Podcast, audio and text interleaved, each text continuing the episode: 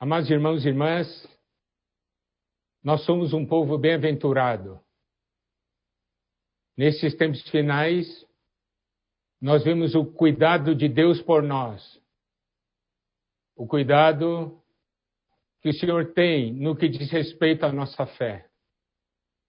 Nós sabemos que a nossa vida cristã se baseia na fé, no amor e na esperança. E nos tempos difíceis, a fé é fundamental. Fé no Senhor, no seu plano, na salvação completa, para que nós possamos avançar.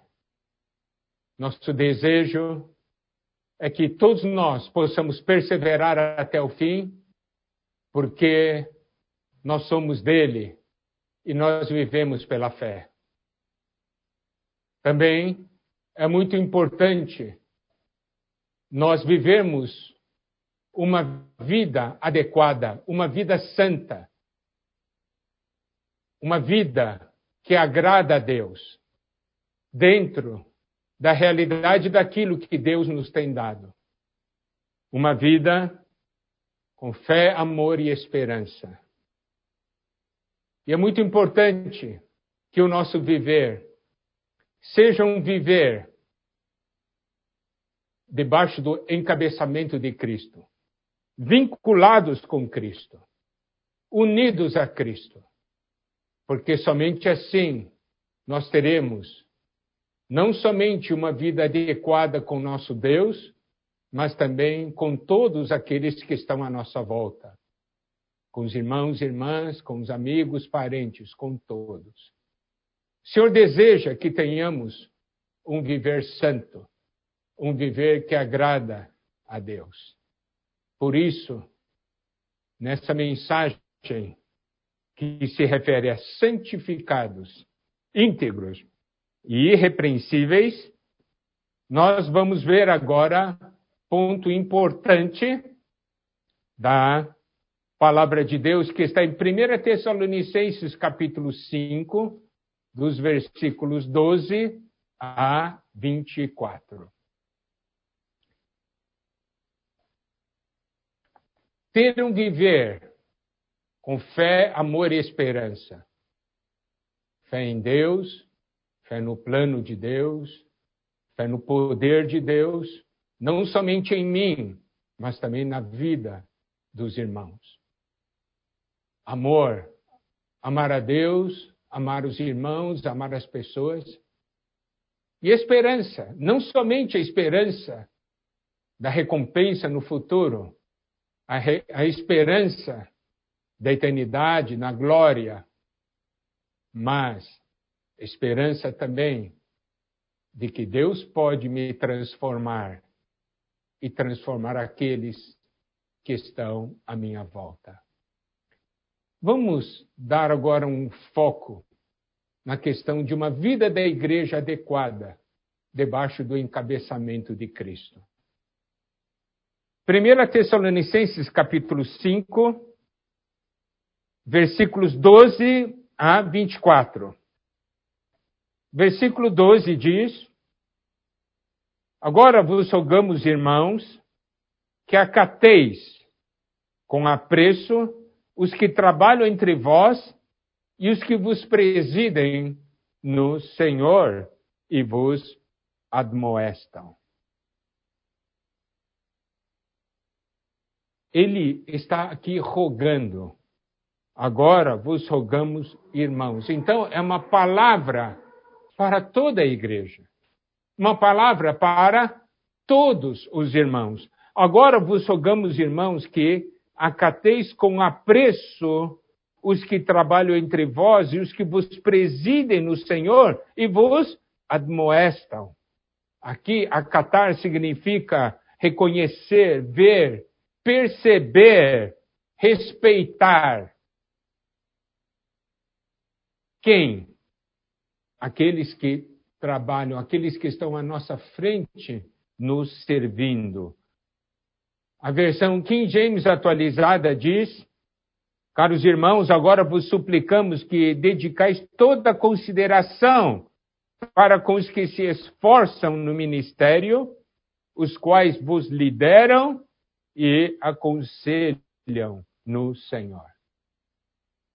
Por um lado, nós podemos dizer que essa é uma palavra para todos os irmãos, para que realmente considerem, para que respeitem aqueles irmãos que estão à frente, se esforçando, cuidando, apacentando, aconselhando no Senhor. Mas, por outro lado, devemos perceber que o Senhor também tem colocado muitos debaixo de cada um de nós. Então, essa é uma palavra que não somente se refere para nós respeitarmos os irmãos que estão à nossa frente, mas também nós possamos perceber que, como estou cuidando de irmãos, esses irmãos também devem ter essa consideração para conosco. Está certo? Isso é algo muito importante. Então, nós precisamos cuidar desse relacionamento, relacionamento, os que cuidam e aqueles que são cuidados. E o versículo 13 diz: E que os tenhais com amor, em máxima consideração, por causa do trabalho que realizam. Então, aqui nos mostra que esse trabalho de cuidar dos irmãos é um trabalho muito importante e que merece o respeito de cada um de nós. E que devemos amar esses que cuidam do rebanho, amar os irmãos que cuidam de nós.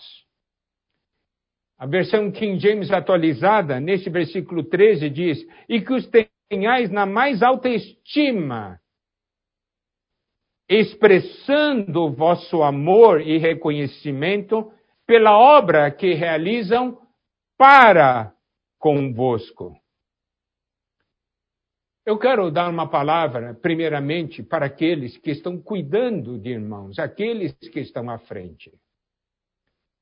Estar à frente não é governar. Estar à frente, na questão da vida, é dar o exemplo. E é muito importante, se eu tenho um testemunho e um exemplo, eu tenho uma base para aconselhar os outros. Eu não estou aconselhando, falando a outros aquilo que eu não estou vivendo. Ou aquilo que eu não estou buscando viver. Então é muito importante eu ter o exemplo, eu ter um testemunho 1 Pedro, capítulo 5, versículo 2 diz: Pastoreai o rebanho de Deus que há entre vós, não por constrangimento, mas espontaneamente. Quando nós cuidamos, não é porque nós somos obrigados a cuidar, mas é algo espontâneo, porque é algo que sai da vida que está em nós. Que flui da vida em nós. Aqui diz: espontaneamente como Deus quer. Como Deus quer que a gente cuide dos irmãos? Assim, espontaneamente, algo que vem do amor. E também não deve ser por sorte da ganância, mas de boa vontade. O que significa ganância? É olhar o lucro. O que, que eu vou ganhar cuidando com os irmãos? Entende? Esse tipo de pensamento que, que eu ganho com isso? Se eu, tô, se eu apacentar, o que, que eu vou ganhar com isso? Não é esse tipo de pensamento, pensando a ganância, o lucro próprio, não, mas é de boa vontade, é por causa do amor. No versículo 3 de 1 Pedro 5 também diz: nem como dominadores dos que vos foram confiados. Então o Senhor confiou pessoas a nós. Nós não devemos ser dominadores daqueles que nos foram confiados. Não estamos aqui para dominar sobre eles.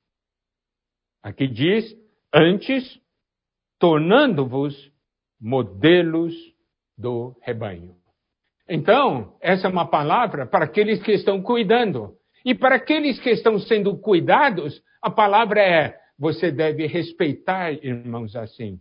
você deve levar esses irmãos em alta estima. Por quê? Porque eles estão realmente labutando diante do Senhor para cuidar.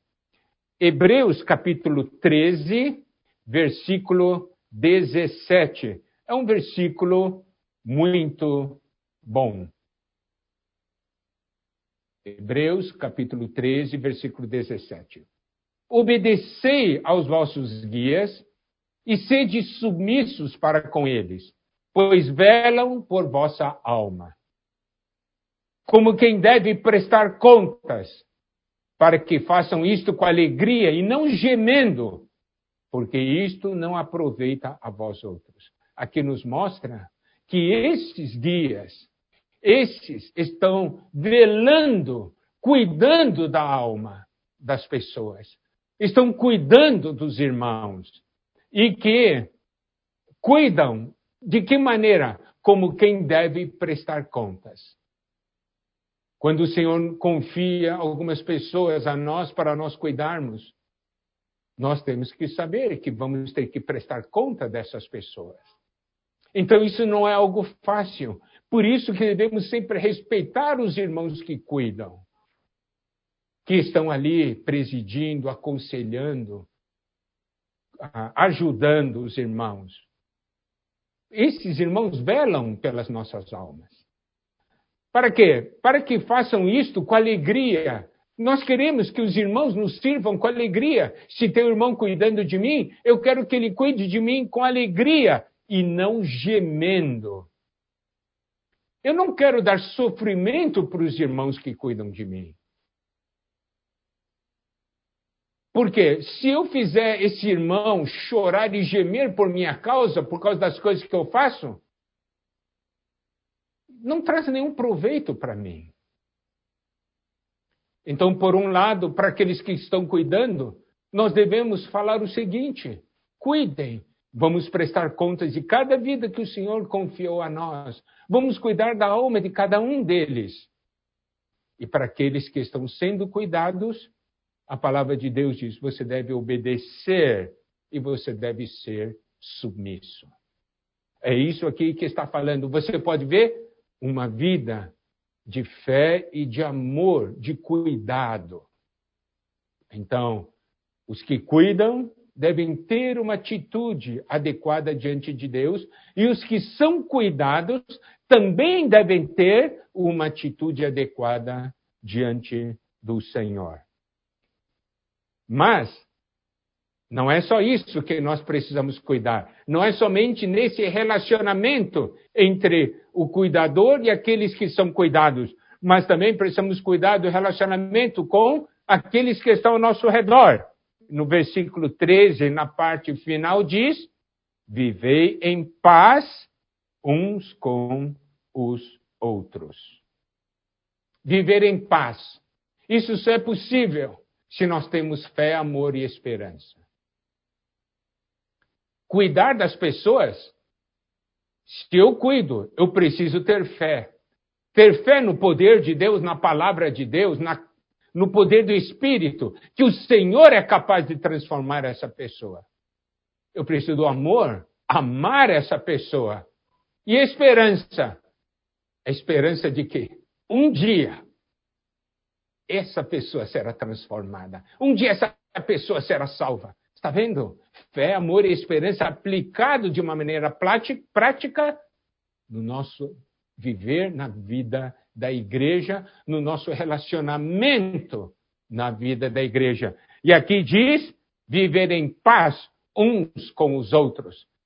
Somente a paz quando estamos debaixo do encabeçamento quando estamos vinculados ao Senhor, conectados ao Senhor, nós temos fé, amor e esperança e nós vivemos em paz uns com os outros. Amados irmãos, amadas irmãs, nós estamos vivendo esses momentos finais. Nós queremos uma vida da igreja adequada, que agrada a Deus, uma vida da igreja que faça com que todos nós sejamos aprovados e arrebatados. E aí temos a responsabilidade de cada um e a porção de cada um. versículo 14 de 1 Tessalonicenses, capítulo 5, diz: Exortamos, exortamos-vos também, irmãos, a que admoesteis os insubmissos. Consolei os desanimados. Ampareis os fracos. Sejais longânimos para com todos. A nova Almeida atualizada diz o seguinte, nesse versículo 14: Também exortamos vocês, irmãos, a que admoestem os que vivem de forma desordenada. Então, ele diz aqui que os insubmissos são aqueles que vivem de forma desordenada.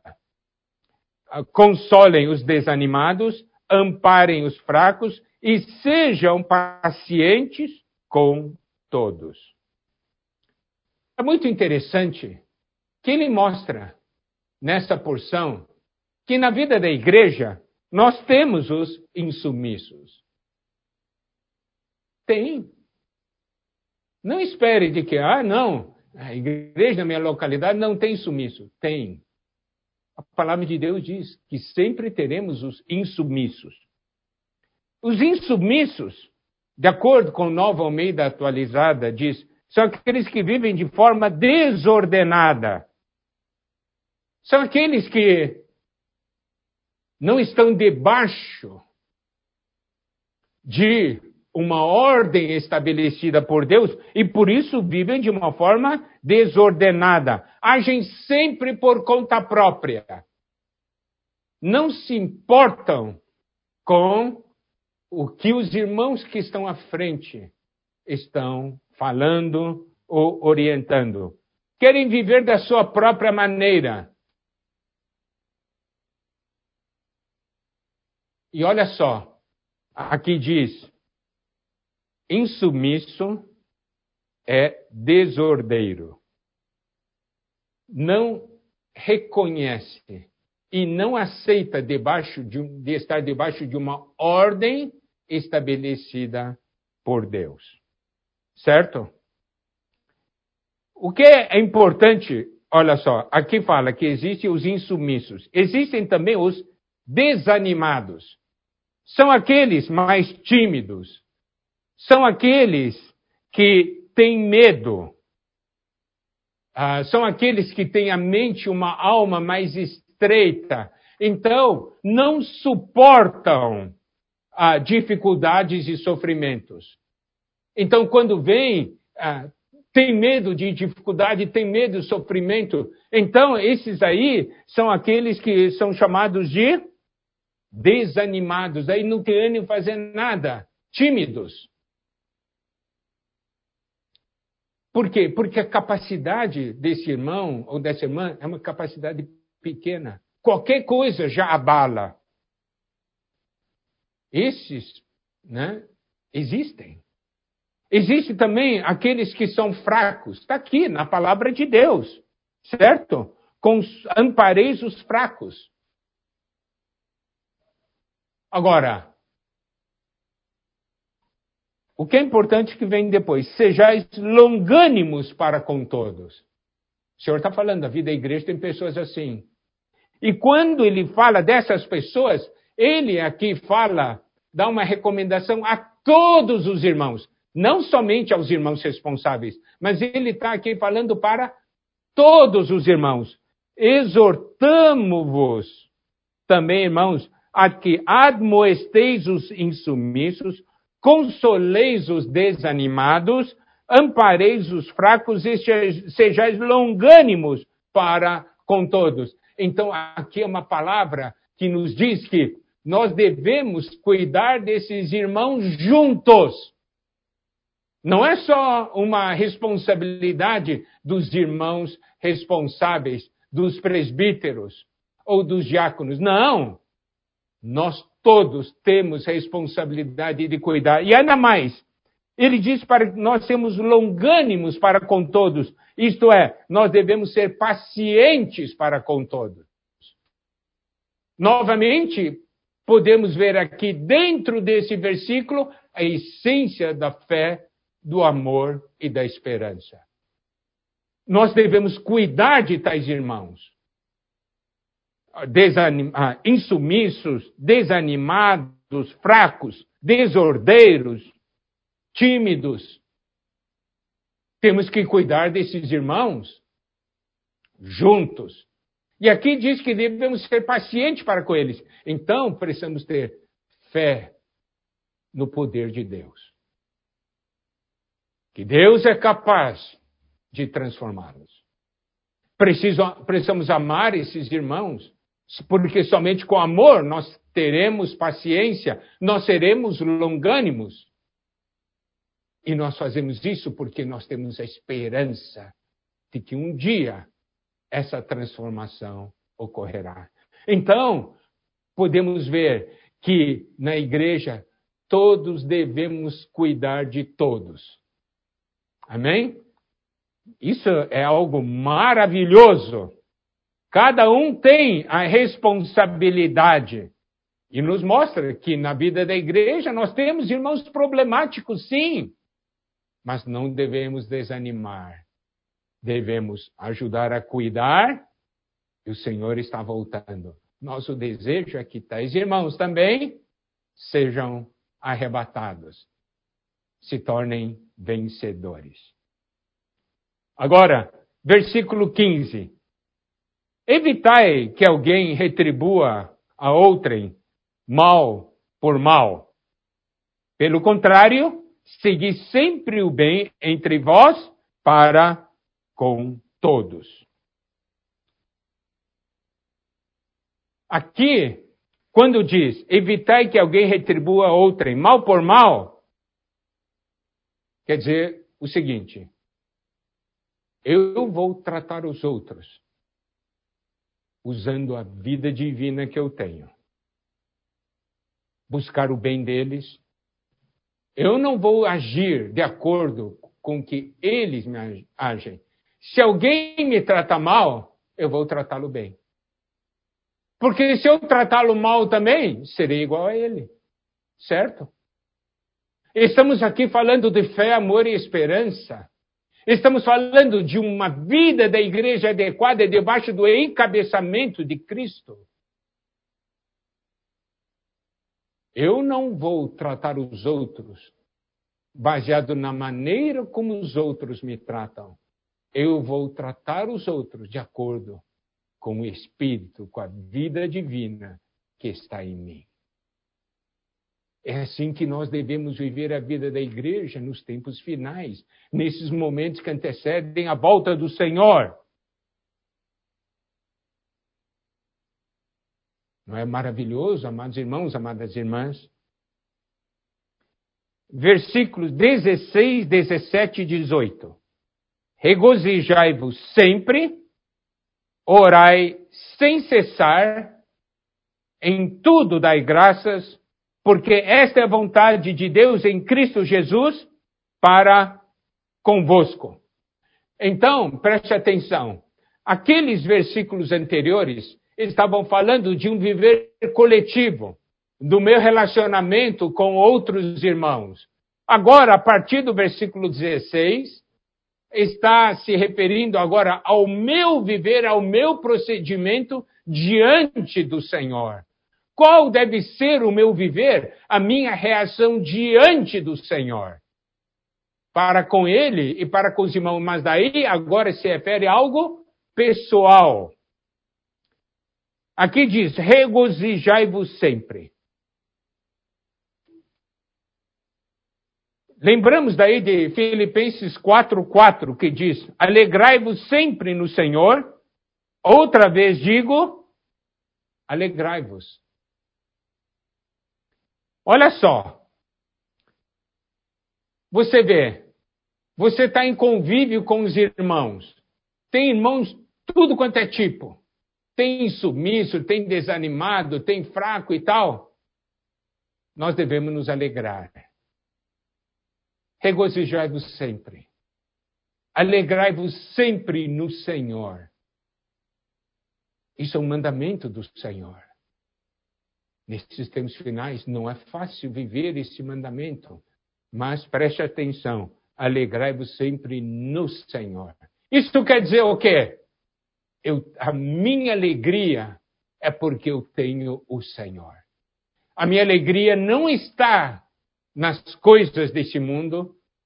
A minha alegria não está no poder, na fama, no sucesso. A minha alegria está no Senhor.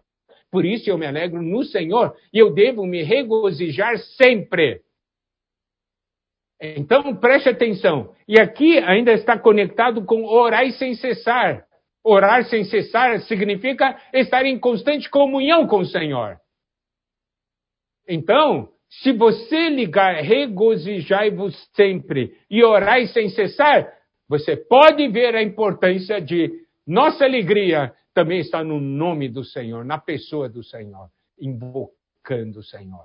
Eu tenho um problema, eu invoco o Senhor. Oh, Senhor Jesus. Oh, Senhor Jesus. Assim eu tenho comunhão com o Senhor e o Senhor se torna minha alegria. A, a tribulação me traz tristeza, mas o Senhor me traz a alegria. Eu posso me regozijar, posso me alegrar nele. E, resultado, em tudo, dai graças. Em tudo dar graças. Por quê? Porque eu sei que estou nas mãos do meu Senhor e que o Senhor está me conduzindo. Obrigado, Senhor, por tal experiência. Obrigado por poder te experimentar. Obrigado por poder passar por uma situação assim por eu ser obrigado a orar, a te buscar na palavra, a, ter forte intercessão. Não é? E nós vamos ganhando do Senhor. Regozijai-vos sempre, orai sem cessar, em tudo dai graças, porque esta é a vontade de Deus em Cristo Jesus. Aqui diz claramente: esta é a vontade de Deus. Que você se alegre sempre, que você ore sem cessar e você dê graças em tudo. Ter gratidão, sentimento de gratidão. Esta é a vontade de Deus em Cristo Jesus para conosco, para com cada um de nós. Eu creio que nesses tempos que estamos vivendo, nós estamos experimentando isso. É o momento de aplicar essa palavra. Se estou encabeçado em Cristo, se estou conectado a Cristo, essa é, esse é o resultado. Louvado seja o Senhor. Então, nós podemos ver, isso aqui é uma questão de experiência, isso não é uma questão de doutrina. Nós chegamos então agora ao versículo 19, que diz: Não apagueis o espírito. Isso é algo muito importante. Aqui o espírito é comparado a fogo. Por isso que aqui diz: Não apagueis o espírito. Em Romanos 12, versículo 11, a parte B diz: Sede fervorosos de espírito, servindo ao Senhor. Fervorosos, fervente, de novo é algo ligado a fogo, ao calor. Então é muito importante que o Espírito esteja ardendo em nosso interior. E em 2 Timóteo capítulo 1, versículo 6 diz, por esta razão, pois te admoesto, que reavives o dom de Deus que é em ti, pela imposição das minhas mãos. Aqui, reavivar é abanar, abanar. Então, é algo novamente ligado a fogo, certo? Então, preste atenção. Nós estamos vivendo nos tempos finais, na era do Apocalipse, a era dos sete espíritos, que são as sete tochas de fogo. Então, não podemos apagar o espírito. Isso é muito importante. Aqui a ênfase está ligado ao espírito em nós. Mas nós temos também o versículo 20: Não desprezeis as profecias. Isso se refere à palavra de Deus. Não desprezar as profecias, não desprezar as palavras que estão sendo faladas a nós por meio dos irmãos, porque Deus usa homens para falar conosco. Então, não devemos desprezar profecias. Aqui diz, versículo 21, julgai todas as coisas, retente o que é bom. Então, como nós precisamos, como nós vamos saber que tipo de palavra nós podemos receber? Devemos fazer aqui algumas perguntas.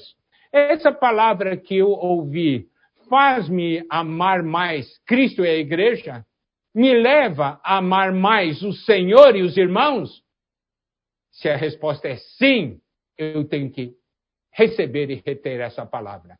Mas se é uma palavra que me leva a desconfiar dos irmãos, a ter um espírito daí de crítica e pensar, começar a criticar os irmãos, então essa palavra tem problema. Os irmãos percebem? Essa palavra que estou recebendo, que estou ouvindo, está fazendo com que a fé, o amor e a esperança cresça e aumente em mim? Ou, ao ouvir tal palavra, a fé, o amor e a esperança em mim desapareceram? Fico desanimado, como uma pessoa morta. Os irmãos compreendem o que eu quero dizer? Isso é algo importante. Eu tenho que dar atenção.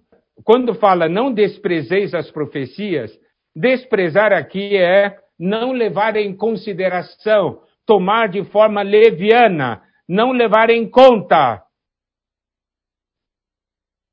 Nós precisamos dar valor à palavra profética, à palavra que Deus está dando a nós. Porque são palavras de salvação, são palavras para fortalecer a nossa fé. E ainda mais, no versículo 22 diz: abstende-vos de toda forma de mal. Quando diz toda forma de mal, significa que o mal pode se expressar em diferentes formas. Eu preciso ter discernimento. Eu preciso me abster, evitar qualquer forma ou tipo de mal.